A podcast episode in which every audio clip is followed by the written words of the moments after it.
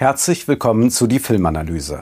Heute mit Jackass Forever von Jeff Tremaine. Dumm, ordinär, geschmacklos. Dieser Stuss hat mit Humor überhaupt nichts zu tun.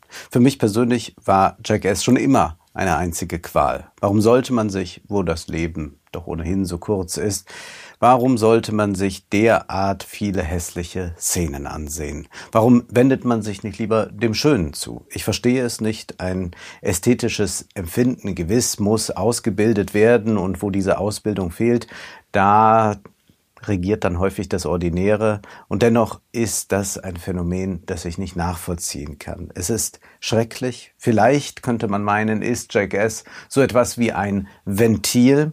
Zugleich aber muss man wissen, die bürgerlichen Konventionen, die gibt es ja ohnehin kaum noch.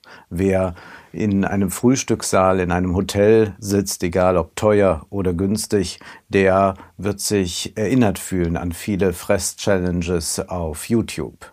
Klar, Jackass ist extremer oft hart an der Grenze, aber es ist auch eine Pseudotransgression, denn eigentlich wundert einen und überrascht einen doch nichts mehr. Johnny Knoxville und seine Stunt-Kumpanen waren die Vorreiter der Prank- und Challenge-Videos, die jetzt überall zu sehen sind.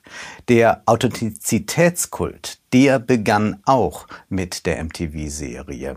Während der Spielfilm im Modus des als ob verfährt und Stuntmen nur angeheuert werden, um das als ob möglichst glaubhaft aussehen zu lassen, geht es in Jackass um echte Verletzungen, echtes Blut, echte Kotze.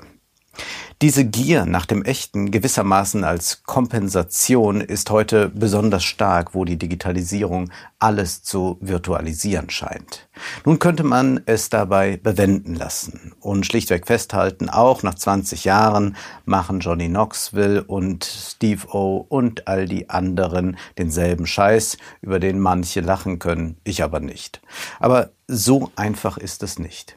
Denn die Gegenwart, die gibt uns auch immer wieder eine neue Brille zur Hand, mit der wir da etwas betrachten. Der Film ist längst abgedreht, kommt jetzt in die Kinos, aber natürlich hat sich die Zeit verändert und damit auch unsere Sicht auf die Dinge und auf den Film. Jackass, das sind eben nicht nur blödsinnige Aktionen, die das Publikum mit Faszination, Ekel und Schadenfreude betrachtet.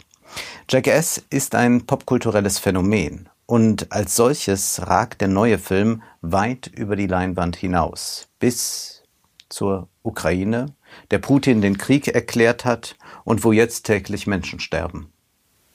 Derzeit erleben wir, wie junge Männer auf beiden Seiten in die Pflicht genommen werden, gezwungen werden regelrecht, für das, was man Ehre und Vaterland nennt, zu sterben. Ein Irrsinn eigentlich. Selbst Linksliberale, die sonst überall toxische Männlichkeit wittern, schwafeln jetzt von Heldenmut und klatschen die Militarisierung auch unserer Gesellschaft herbei. Jackass Forever kommt deshalb zur richtigen Zeit. Und so degutant ich diese Stunts und Challenges auch finde, ich bin eigentlich glücklich, dass der Film gerade jetzt im Kino zu sehen ist. Denn auch dieser Film beginnt mit einer Kriegsszene. Eine Stadt wird bedroht. Gedreht ist das jetzt nicht im dokumentarischen, typischen Jackass-Stil mit Handkamera und so weiter, sondern es sieht aus wie ein typischer Hollywood-Katastrophen- oder Kriegsfilm. Ein grünes Monster greift die Stadt an. Und das Militär ist zur Stelle, Soldaten fahren schweres Geschütz auf und feuern, aber vergebens. Das Monster hat auch eine Ladung parat und die haut alle um. Schnitt. Wir sehen Chris Pontius von der Jackass Crew nackt an einem Miniaturnachbau der Stadt stehen. Sein Penis ist grün angemalt und, sagen wir, maskiert zu eben diesem Monster, das wir eben gesehen haben. Die Tricktechnik macht's möglich. Das war also die Eröffnungsszene. Und die Ladung, die das Monster abfeuert, natürlich eine Ejakulation. Was ein Klaus Teweleit recht umständlich in zwei opulenten Bänden Männerfantasien aufschrieb, das wird hier von Jackass verdichtet. Der Krieg als phallisches Gemetzel, als Ersatzbefriedigung. Jedoch wird diese Ideologie, die schon in den Ersten Weltkrieg führte, von Jackass persifliert. Heiner Müller sagte einmal über Ernst Jünger, der im Ersten Weltkrieg kämpfte, und dann heroische Prosa darüber verfasste. Er habe ein Jahrhundertproblem, dieser Ernst Jünger. Bevor Frauen für ihn eine Erfahrung sein konnten, war es der Krieg. Während derzeit also ein realer Krieg stattfindet, zeigt Jack as Forever uns eine schrille Persiflage. Ist das geschmacklos, den Film jetzt in die Kinos zu bringen? Ich glaube nein. Ich glaube, dass es genau der richtige Zeitpunkt ist. Wäre der Film vor zwei Jahren in den Kinos erschienen, sagen wir, dann hätten wir uns den angesehen und gesagt, ja, nochmal ein Jackass-Film, sind alle ein bisschen älter geworden, ein paar Junge sind jetzt dabei, manche Sachen sind nochmal extremer, manches hätte man auch zum Beispiel äh, diese Aktion mit den Tieren ganz weglassen können, aber eigentlich wäre einem das ziemlich egal gewesen. Aber jetzt ist es anders. Und es ist ja nicht das einzige Mal, dass der Krieg eine Rolle spielt, nicht nur am Anfang. Denn das Militär wird später noch einmal wichtig werden, dann aber in der klassischen Jackass-Ästhetik.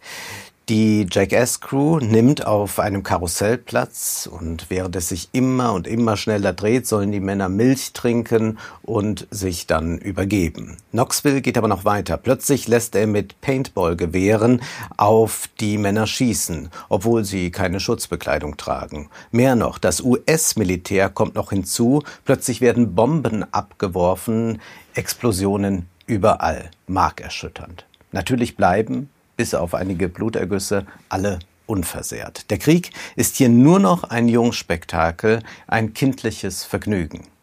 Manche werden einwenden, das ist geschmacklos. Was aber, wenn das Gegenteil der Fall ist? Was, wenn dieser spielerische, tölpelhafte Umgang mit Waffen und Kriegstopoi einen geradezu zivilisatorischen Fortschritt darstellt? Wir knallen uns nicht mehr ab, sondern wir inszenieren höchstens noch irgendwelche dämlichen Pranks.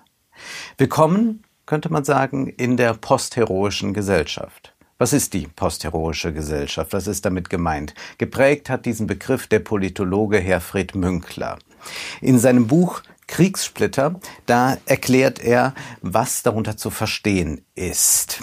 Zunächst einmal müssen wir erkennen, was eine heroische Gesellschaft ist. Nun wird ja jeder sagen, in gewisser Weise ist doch da auch Mut bei diesen Typen von Jackass, die bluten ja auch und all das.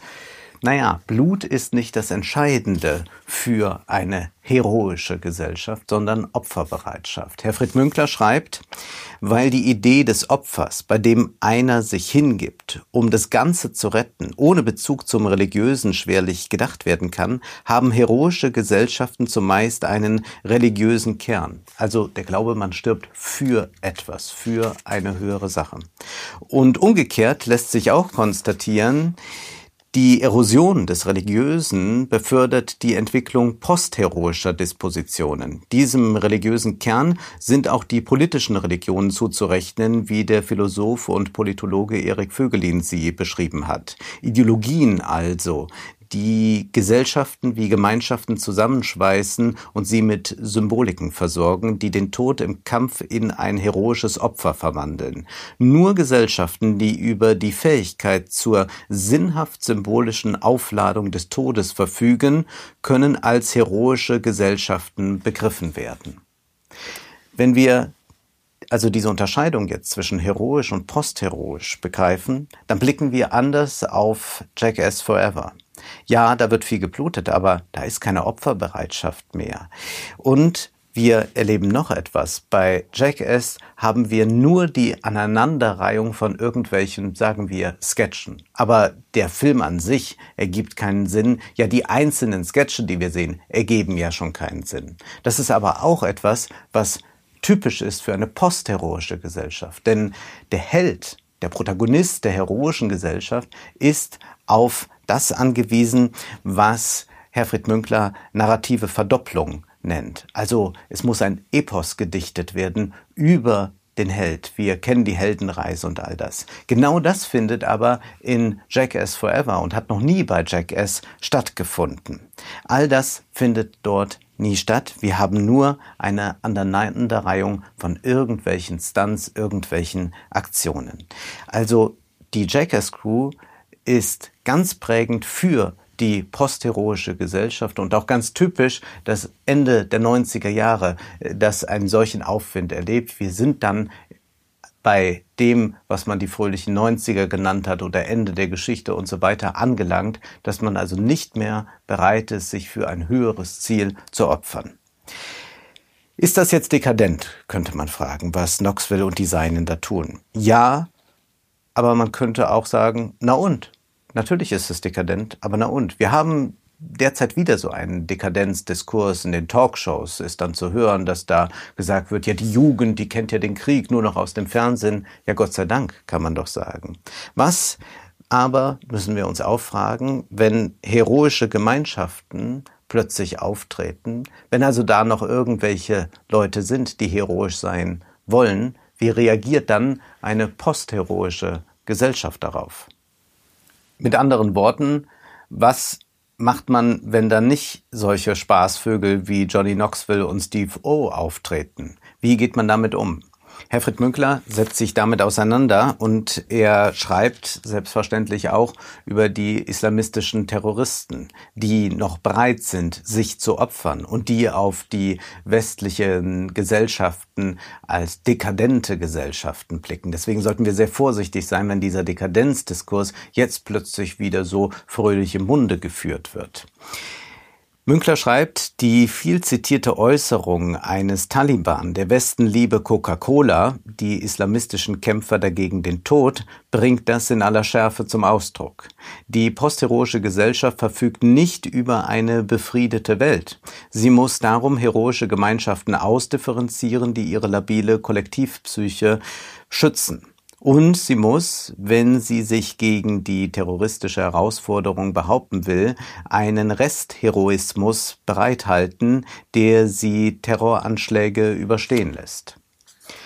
Wie ist das zu deuten? Erst einmal glaube ich, ist es ein Fortschritt, wenn einem Coca-Cola lieber ist, vor allem Leid, wenn einem das lieber ist als der Tod. Aber natürlich sind postheroische Gesellschaften nicht unbedingt friedliche Gesellschaften. Wir führen, und das ist auch ein Ausdruck dieser Postheroik, zum Beispiel Drohnenkriege. Oder wir haben outgesourced Foltergefängnisse. Und dann haben wir da nochmal eine andere Brille plötzlich auf, wenn wir Szenen sehen aus Jackass. Vor allem, wenn wir davor einen anderen Film gesehen haben, den ich auch sehr empfehlen kann, den ich viel mehr empfehlen kann als Jackass Forever, nämlich Paul Schraders The Card Counter. Über einen Mann, der Aufseher war in einem Foltergefängnis in Abu Ghraib, der dort mitgefoltert hat über Jahre. Und da, auch da sehen wir Bilder. Bilder von Folter von Menschen, die malträtiert werden, ein schauriges Spektakel. Und natürlich wenn wir dann die Jackass-Bilder sehen, wo auch Leute malträtiert werden, gefoltert werden, wenn auch freiwillig und immer äh, sehr behutsam domestiziert, dann müssen wir natürlich diese Bilder in irgendeiner Weise miteinander in Verbindung bringen. Die Jackass Crew macht das selbstverständlich freiwillig und es ist alles ein großer Spaß. Aber fragt man sich, hat die Popkultur auch eine finstere Seite, die anderswo und an anderen ausgelebt wird? Sind die Folterszenen aus Abu Ghraib und Guantanamo Reinszenierungen am Ende von Jackass? Das wäre fatal. Man muss, das steht fest, die Bilder im Kino belassen. Wenn das gelingt, dann ist Jackass Forever ein wahrhaft pazifistischer Film, weil alles aufgehoben wird in die Sphäre des Spiels und sei das Spiel auch noch so blöd und geschmacklos. Im Übrigen haben wir aktuell jetzt in diesem Krieg auch eine postheroische Variante der Kriegsführung, nämlich Financial Warfare. Sanktionen, Geldströme blockieren, Konten einfrieren. Auch das sind Möglichkeiten, dass man sich nicht mehr abmetzelt auf dem Schlachtfeld. Auch das sind Möglichkeiten einer postheroischen Kriegsführung. Jackass Forever kommt zur rechten Zeit, weil sich hier Männer gegen das Heroische richten. Und genau so sollten wir auch all diese Szenen der Kastrationsversuche einordnen. Die, das Malträtieren der Hoden durch Bälle und Schläge, die Bienen auf Steve O's Geschlechtsteil sind eine Verneinung des männlichen Heroismus. Man kann das sehen, das ist alles laut und Man könnte den Satz fallen lassen, Boys will be Boys. Aber der Satz hier hat dann eine andere Konnotation, dass man sagt, ja, so sind sie, sie spielen darum, aber es ist vollkommen ungefährlich. Ja, es negiert all diesen männlichen Kriegsheroismus. Und auch wenn einige Szenen brutal sind, sollten wir die zivilisatorische Einhegung des scheinbar ungezügelten Treibens nicht übersehen.